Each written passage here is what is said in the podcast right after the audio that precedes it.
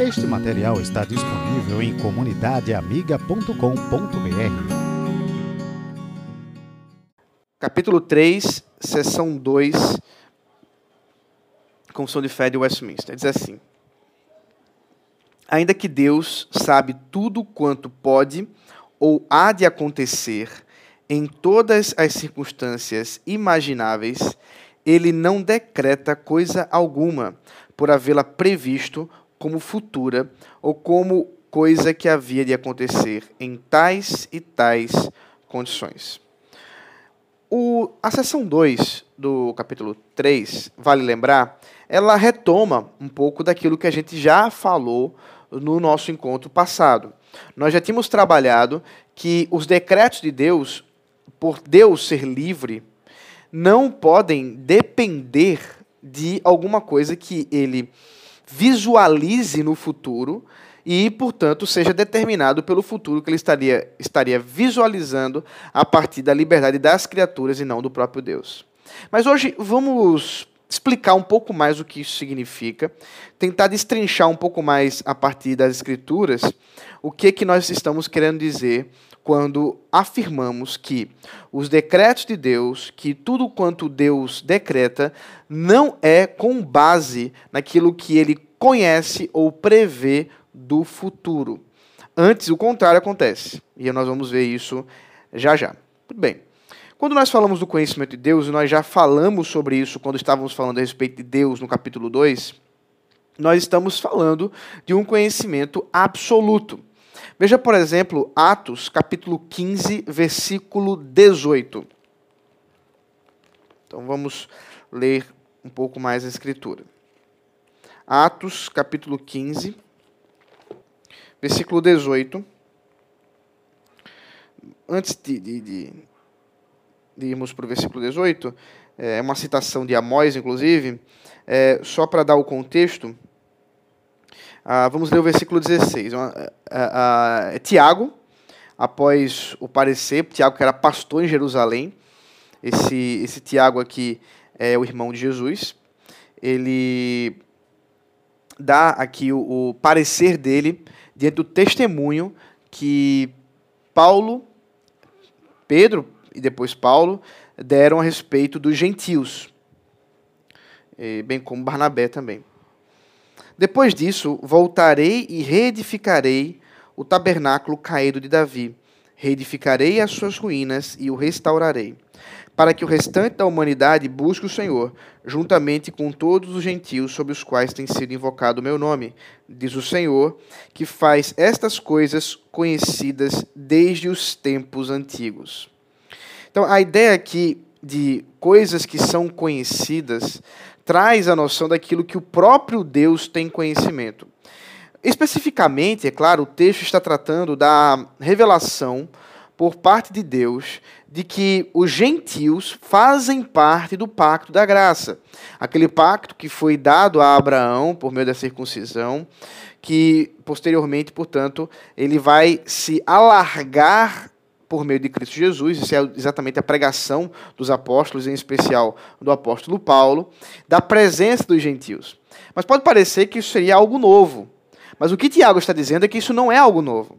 Isso é alguma coisa já conhecida porque o próprio Deus a torna conhecida desde os tempos mais antigos. E a torna conhecida porque ele assim o conheceu. Ele assim o sabe, ele assim o faz, e ele torna tais e tais coisas conhecidas.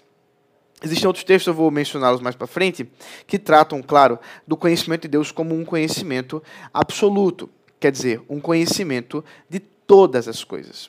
Quando nós falamos de todas as coisas, é, é preciso que nós é, detalhemos um pouco mais sobre o que queremos dizer por todas as coisas.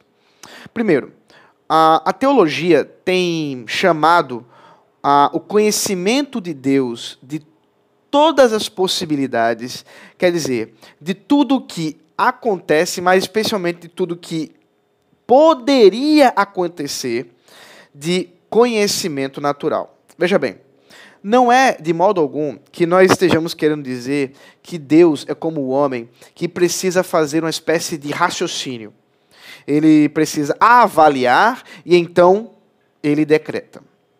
Observe que nós estamos falando de alguma coisa antes da criação, tá bom? Deus conhece todas as coisas antes que houvesse mundo.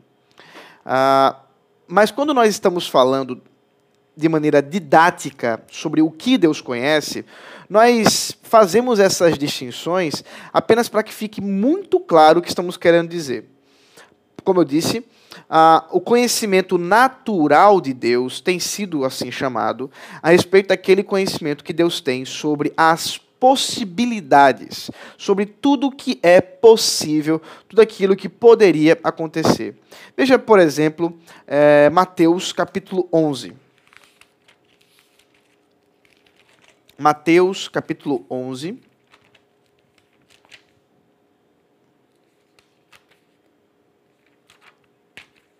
Versículo 20 e 22.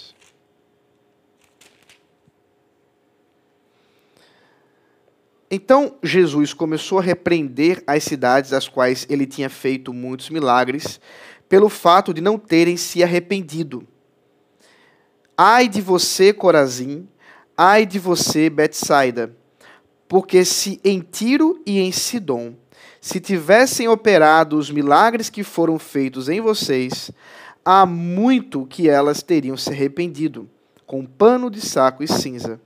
Mas eu digo a vocês que no dia do juízo haverá menos rigor para Tiro e Sidom do que para vocês.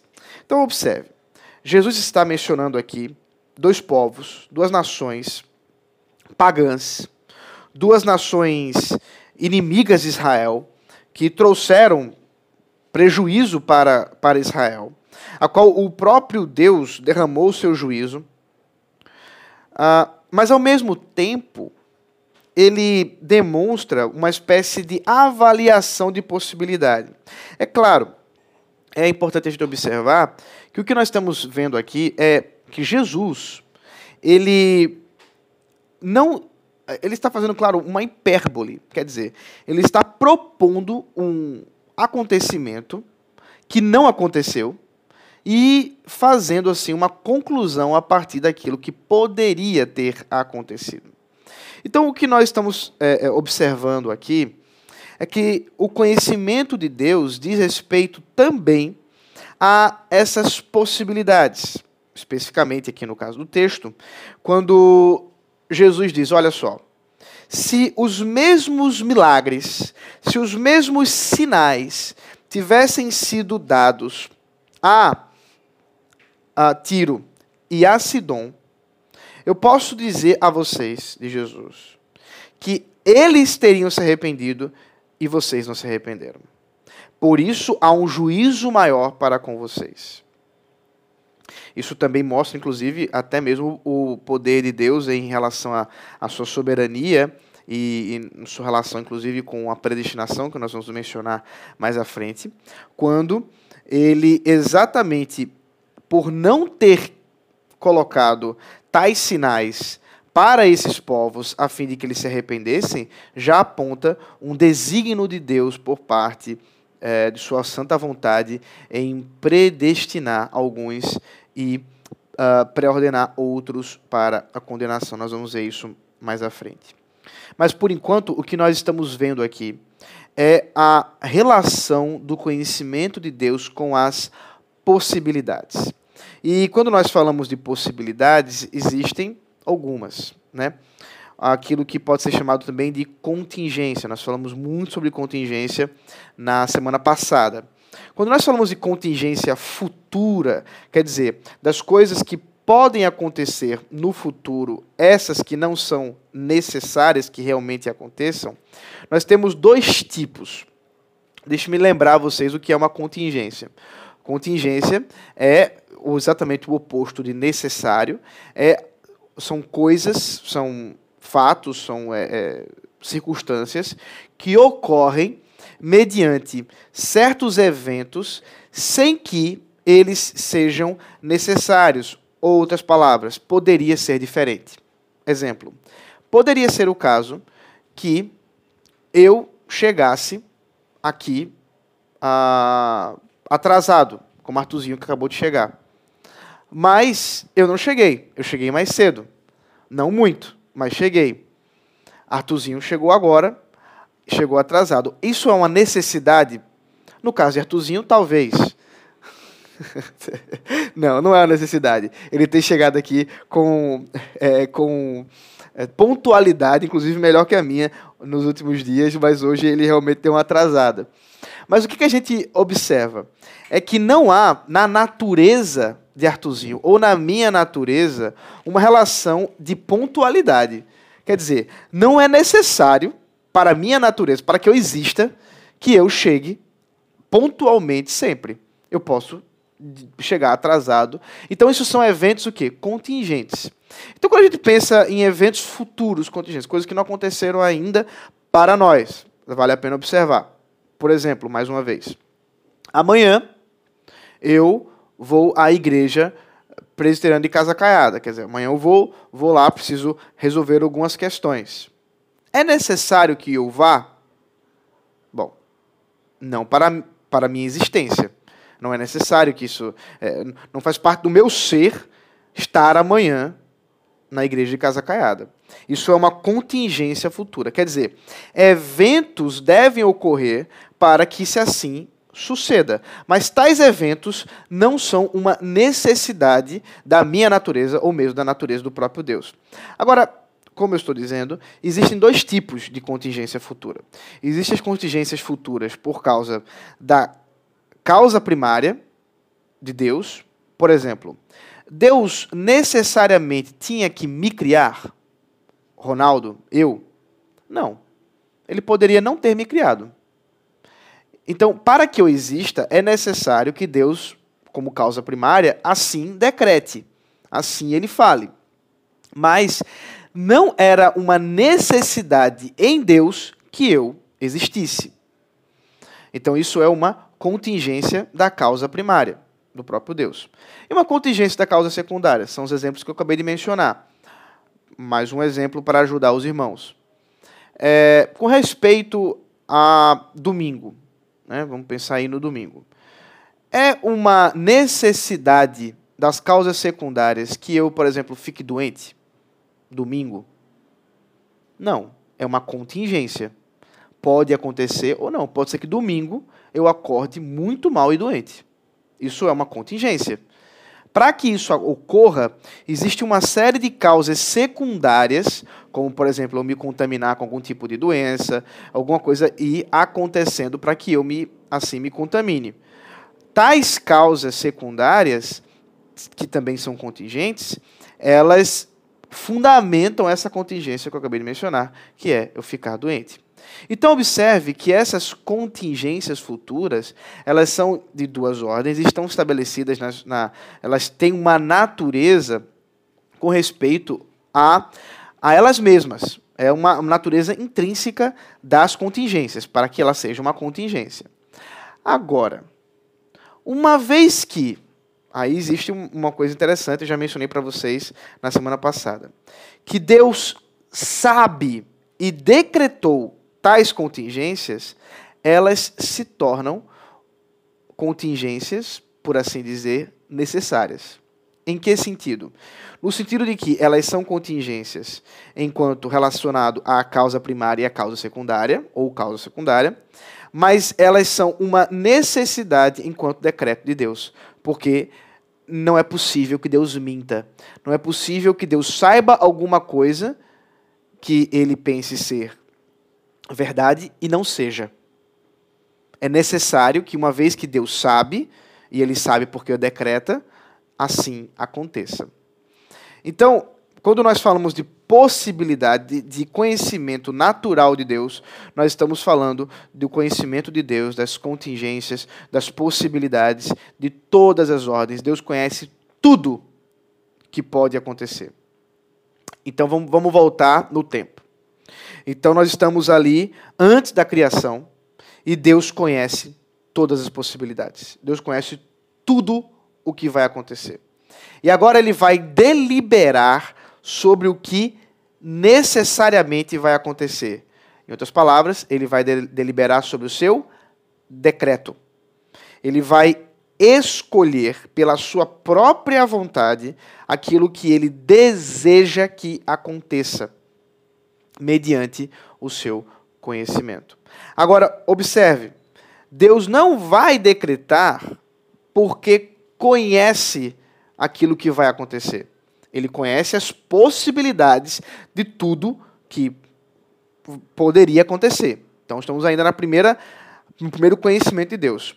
E então entra aquilo que é chamado de o conhecimento livre ou visão, o conhecimento da visão de Deus. Esse conhecimento é o conhecimento ao qual Deus livremente escolhe como o mundo vai ser, a história desse mundo.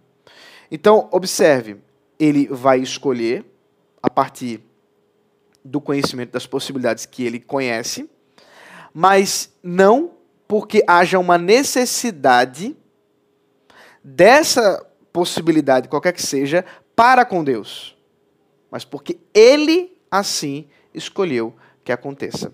Então, esse conhecimento livre, e é livre porque Deus é livre, ele vai acontecer, e a partir do momento que Deus decreta, a partir do momento que Deus escolhe, isso se torna uma necessidade. Veja Mateus capítulo 10, versículo 29 a 30. Não se vendem dois pardais por uma moedinha? Entretanto, nenhum deles cairá no chão sem o consentimento do Pai de vocês. E quanto a vocês, até cabe os cabelos da cabeça de vocês estão contados. Portanto, não temam, vocês valem bem mais do que muitos pardais. Então, o que nós observamos aqui nesse discurso de Jesus? Ele está dizendo que Deus conhece todo o, o número dos fios de cabelo da nossa cabeça. Em outro texto, nós vamos ver que Deus diz que ele conhece as estrelas pelo seu nome. Então, observe que o conhecimento de Deus é um conhecimento, como eu já mencionei, absoluto. Ao mesmo tempo, veja que Jesus está dizendo que nem mesmo um pardal uh, cai ao chão sem que Deus assim o consinta. Quer dizer, sem que Deus assim queira. Então, observe que há uma relação entre o conhecimento de Deus e a vontade de Deus. E nós estamos falando aqui desse decreto de Deus que envolve a vontade de Deus sobre a história e a relação dele com o conhecimento de Deus. Então, quando nós falamos assim de conhecimento livre, é o conhecimento da parte de Deus, a qual ele consentiu que tais e tais coisas acontecessem, demandando agora que essas coisas devem necessariamente acontecer, porque são os decretos de Deus. Eles são imutáveis, nós já vimos isso na semana passada. Veja também o Salmo de número 147, verso 4. Salmo 147, verso 4.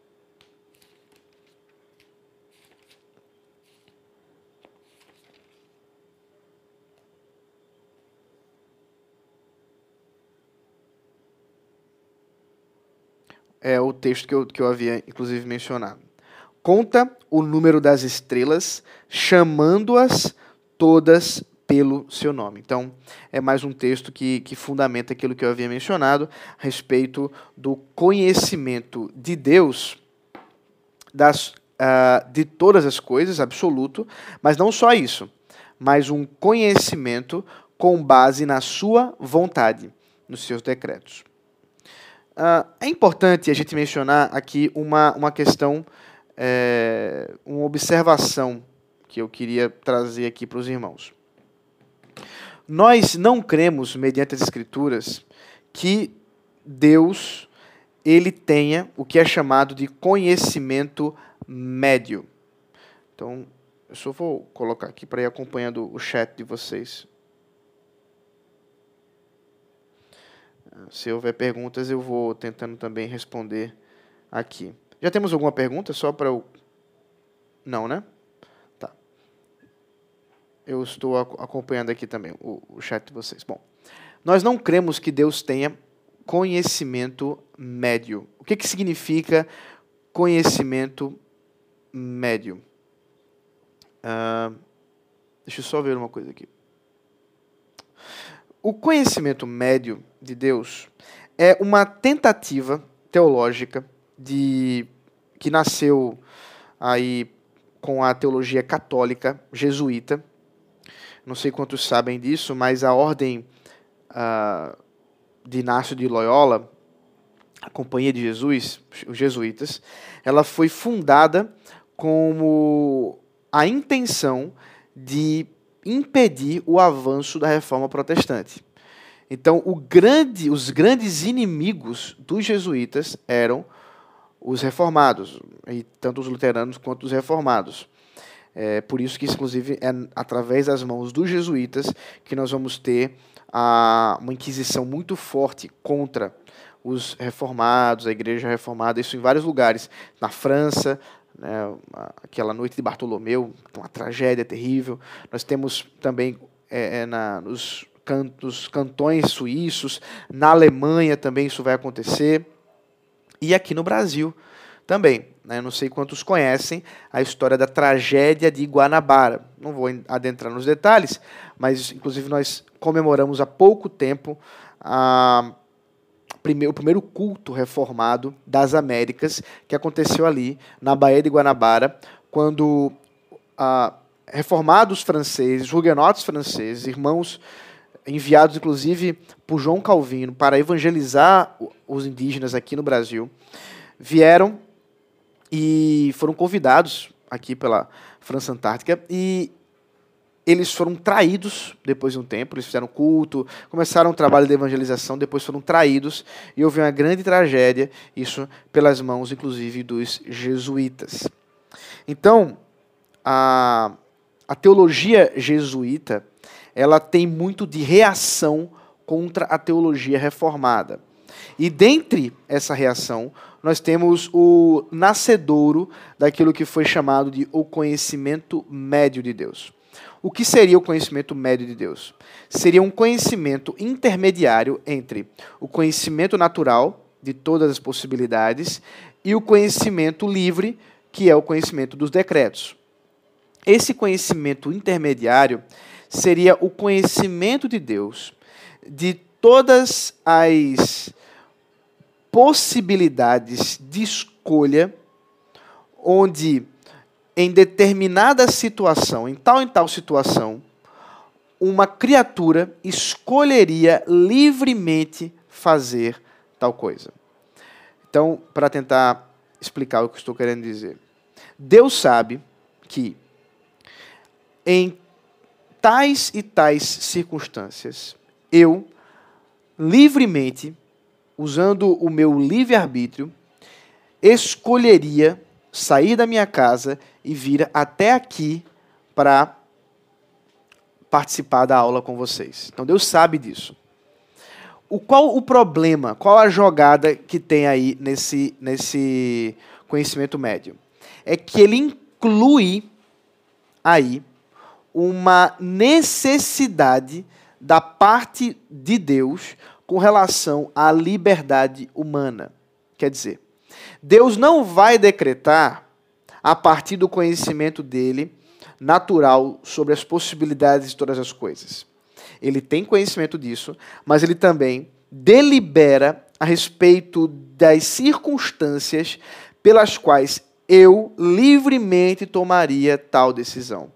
E se essa decisão ela seria tomada livremente em tais circunstâncias, então Deus vai escolher decretar essa história ou essas circunstâncias, portanto, sem uh, me privar da minha liberdade, do meu livre-arbítrio absoluto. Qual o problema? Isso gerará naturalmente uma causa anterior à causa livre da vontade de Deus para decretar todas as coisas. E essa causa é o conhecimento de Deus a respeito da livre escolha do homem. No fringir dos ovos, o que nós temos? Que Deus está sendo determinado pela liberdade do homem e, portanto, o homem estaria livre e Deus não. Então nós negamos o conhecimento médio, entendemos que ele não faz parte daquilo que está revelado nas Escrituras e nós, de modo algum, assumimos ele. Eu até separei uma citação. Os jesuítas também tiveram uma grande uh, luta contra os dominicanos. Isso é uma discussão dentro da Igreja Católica Romana. Os dominicanos que seguiam a teologia de Tomás de Aquino é, eram muito mais próximos, e você vai observar que, a depender da, do, da terminologia, das qualificações, nós podemos até dizer, aqui guardadas as devidas é, proporções da, da, da linguagem, que Tomás de Aquino é um calvinista. Porque ele acreditava nos decretos de Deus, assim como nós estamos expondo uh, aqui na Confissão de Fé. Eu, deixa eu citar aqui para vocês uma citação que está no livro do Torrentini, Compêndio de Teologia Apologética, François Torrentini, que é um, um teólogo de referência, um teólogo do século XVI, que conheceu Calvino e, e tudo mais, foi professor em Genebra. Aquele que conhece um efeito contingente apenas em sua própria causa e não em alguma causa superior que certamente o determina, apenas tem um conhecimento conjectural concernente a ele. Visto que, de uma causa indiferente, enquanto indiferente, não pode fluir um determinado ato, e pela mesma razão de um antecedente contingente, enquanto contingente, não pode fluir uma conclusão necessária antes do decreto da vontade divina. Eu sei, eu escolhi uma citação pesada, mas eu vou explicar. O que, que Tomás Aquino está propondo aqui? Ele está dizendo o seguinte: se um conhecimento com base em alguma coisa, algum evento, sem que ele detenha esse evento uma causa determinada, uma causa primária que o determine, essa, esse evento, portanto, ele se torna indeterminado. É uma coisa lógica. Se ele não tem uma causa determinada, ele é indeterminado. Um conhecimento indeterminado é um conhecimento incerto. Um conhecimento incerto é alguma coisa que não produz uma veracidade para realmente acontecer. Portanto, tal conhecimento, ele está se referindo aqui, obviamente ele está se referindo ao conhecimento médio, mas está se referindo à possibilidade de se conhecer alguma coisa é, apenas contingenciada, como a liberdade do homem, sem que houvesse uma determinação, como por exemplo a determinação da parte de Deus como causa primária, que é exatamente o caso do conhecimento médio. Então ele diz, uma vez que isso acontece, ele não é suficiente para fluir numa conclusão necessária antes do decreto.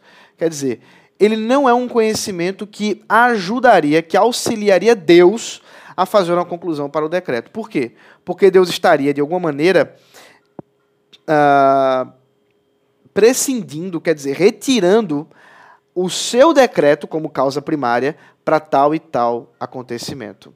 E o que vemos por Tomás de Aquino e que também vemos pela Escritura, é que as coisas acontecem realmente pela sua causa primária, que é o decreto de Deus.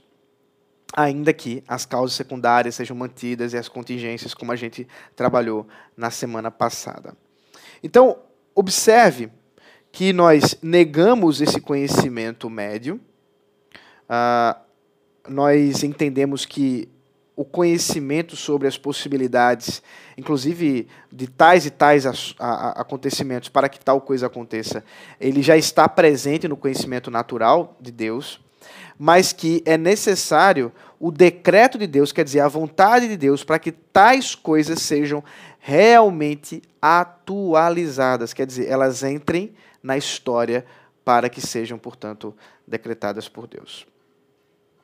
Ah, e quando nós falamos de presciência, né, outro termo que é importante e muitas vezes usado como se ele ah, fosse um recurso, ah, inclusive os arminianos, até mesmo dentro assim da, da do o arminianismo mais, é, por assim dizer, baixo, né, aquele que não tem toda a elaboração teológica e filosófica, usa o termo presciência como um pré-conhecimento da parte de Deus, é, onde Deus estaria, portanto, recobrando a, a esse conhecimento, ou usando esse conhecimento para os decretos. Nós não entendemos dessa forma. Primeiro, nós entendemos que o próprio termo presciência, que advém do uso grego de conhecimento, de pré-conhecimento, ele exige não um mero conhecer, como saber uma possibilidade, nós já vimos isso, mas em intencionalmente relacionar-se com isso. Deus, ele conhece, ele sabe aquilo que ele intencionalmente relaciona-se, ele escolhe, ele deseja. Então, a vontade de Deus está relacionada com o seu pré-conhecimento. Então, termos como, por exemplo, um texto que eu até já li, de Atos, capítulo 1. Capítulo 1, desculpe, capítulo 2. Atos, capítulo 2. Versículo 22. Discurso de Pedro em Pentecostes. Israelitas, escutem o que vou dizer. Jesus o Nazareno, homem aprovado por Deus diante de vocês, com milagres, prodígios e sinais, os quais o próprio Deus realizou entre vocês por meio dele, como vocês mesmos sabem. A este, conforme o plano determinado e a presciência de Deus, vocês mataram. Então, é, observe até a ordem que Pedro colocou aqui, é interessante.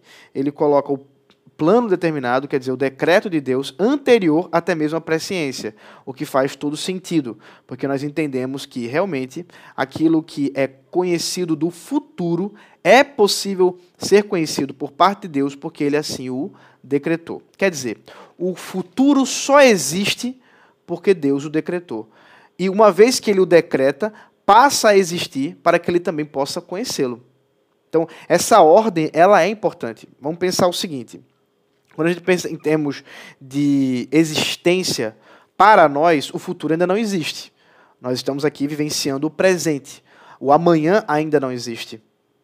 Para Deus, esse amanhã já existe, ele já o conhece, mas por quê? Esse amanhã ele não está, é, ele não existe por si mesmo. Ele existe porque Deus o decretou. Faz parte dos planos e os decretos de Deus, da sua santa vontade. Então, quando nós estamos falando de presciência, é nesses termos que nós estamos falando. Veja comigo Romanos capítulo 9, versículo 11. 9, 11. Aqui o apóstolo Paulo usa o recurso é, de relembrar a história do nascimento de Esaú e Jacó, é, e lembrar que antes mesmo que a mãe tivesse sequer dado à luz as crianças, Deus já tinha dito. Versículo 13. Eu, eu falei 11? Então, é, deixa eu só. Aqui. A, a partir do versículo 11 até o versículo 13.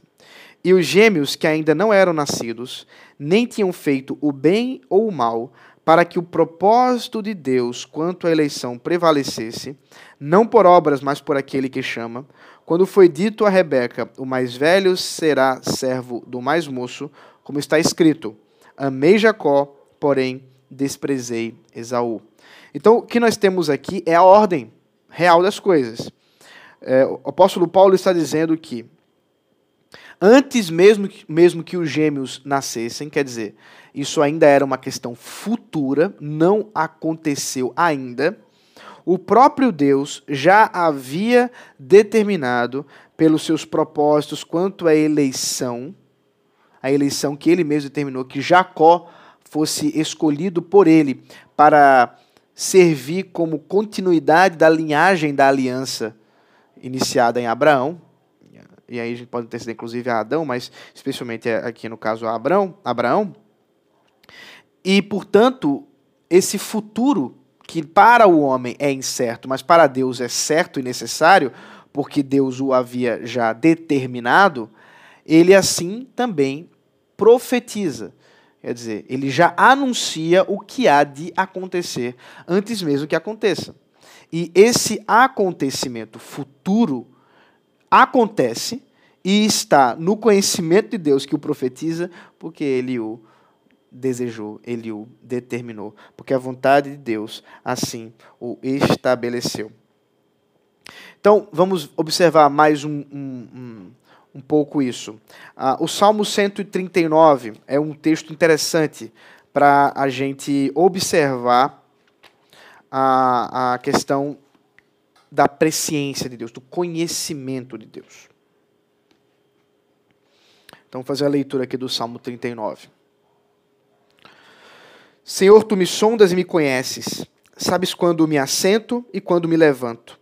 De longe conheces os meus pensamentos. Observas o meu andar e o meu deitar, e conheces todos os meus caminhos. A palavra ainda não nem chegou à minha língua, e tu, Senhor, já a conheces toda.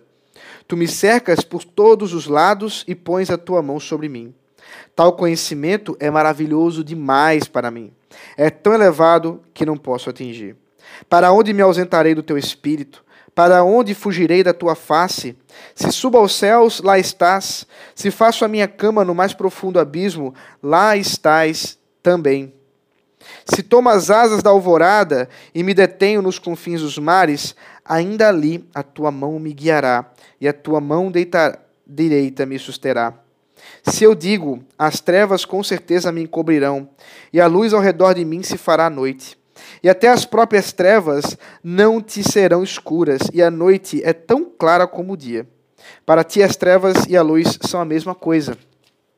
Pois tu formaste o meu interior, tu me teceste no ventre de minha mãe. Graças te dou, visto que de modo assombrosamente maravilhoso me formaste. As tuas obras são admiráveis, e a minha alma o sabe muito bem.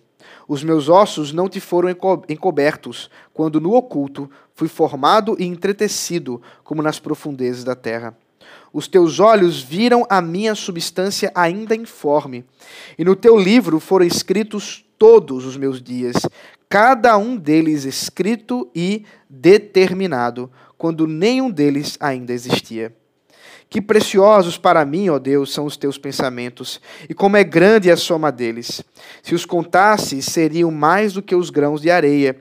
Quando acordo, ainda estou contigo. Como eu gostaria, ó Deus, que acabasse com os perversos. Afastem-se, pois, de mim, homens violentos. Eles se rebelam contra ti, e como teus inimigos falam coisas ruins. Acaso não odeiam os que te odeiam, Senhor? e não desprezo os que, te levam, o que se levantam contra ti? Eu os detesto com ódio completo, para mim são inimigos de fato.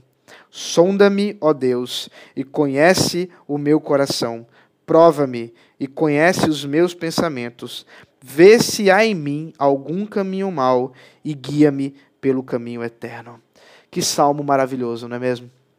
Ele nos dá a certeza e a convicção do conhecimento absoluto de Deus e de um conhecimento que é inalterável e imutável.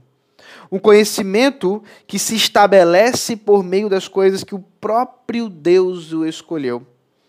Aqui no versículo 16, no verso 16, nós temos o próprio Deus escrevendo no livro que o, o salmista aqui é, observa o livro da história da humanidade, o livro da minha história, Deus já o tem escrito. Ele não precisa de borracha. Deus não apaga seus planos.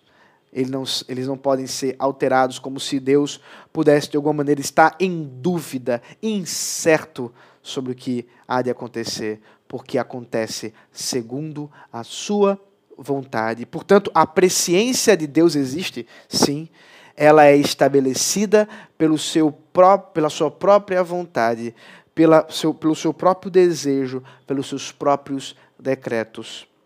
Então, quando nós dizemos que Deus ah, salvou e redimiu, quando ele, eh, quando nós observamos que a própria eleição se dá através desse conhecimento, dessa presciência de Deus, ela se dá por meio desse relacionamento intencional da vontade de Deus com o seu próprio conhecimento, sem que haja qualquer determinação da criatura, antes ele determinando todas as coisas na nossa história e na nossa vida. Deus seja louvado por isso. Deus seja engrandecido por isso. Enquanto é, nós refletimos sobre essas coisas, é sempre bom nós lembrarmos que tudo isso deve nos levar à doxologia tudo isso deve nos levar a glorificar a Deus, a exaltar o seu santo nome, a bendizer pelo tamanho do seu poder, da sua glória e da sua majestade que ele revela a nós. Nós não podemos observar tudo isso que estamos dizendo hoje e apenas ficarmos como curiosos, como pessoas que querem dissecar o próprio Deus para uma espécie de prazer próprio uh, em saber sobre Deus somente, mas saber para conhecê-lo mais, saber para, em termos de intimidade ainda maior para com Deus, Ele conhece todo o nosso coração. É por isso que o salmista termina com essa conclusão, com uma, uma solicitação, um pedido a Deus. Sonda-me, ó Deus, e conhece o meu coração. Prova-me e conhece os meus pensamentos. Eu não consigo enganar Deus. Meus pensamentos estão patentes diante dos olhos dele. Vê se há em mim algum caminho mau e guia-me pelo caminho eterno. O salmista confia no Senhor. O salmista confia na glória, no poder de Deus, na majestade dele, na bondade dele e confia no conhecimento dele. Queridos irmãos, nós, eu vou parar aqui. Eu não vou entrar na sessão 3, que eu estava desejoso de entrar. Eu vou deixar para a semana que vem, a sessão 3 e a, semana, a sessão 4, que estabelece dentro do decreto de Deus o decreto da eleição, a predestinação. Então nós vamos entrar realmente agora, no, na semana que vem, sobre a doutrina da predestinação, tanto de anjos quanto de homens. O Deus que decretou todas as coisas também predestinou anjos e homens para a salvação, para a vida eterna e pré-ordenou para a morte eterna, para a danação, para o inferno, também anjos e homens. Nós vamos falar sobre isso na semana que vem.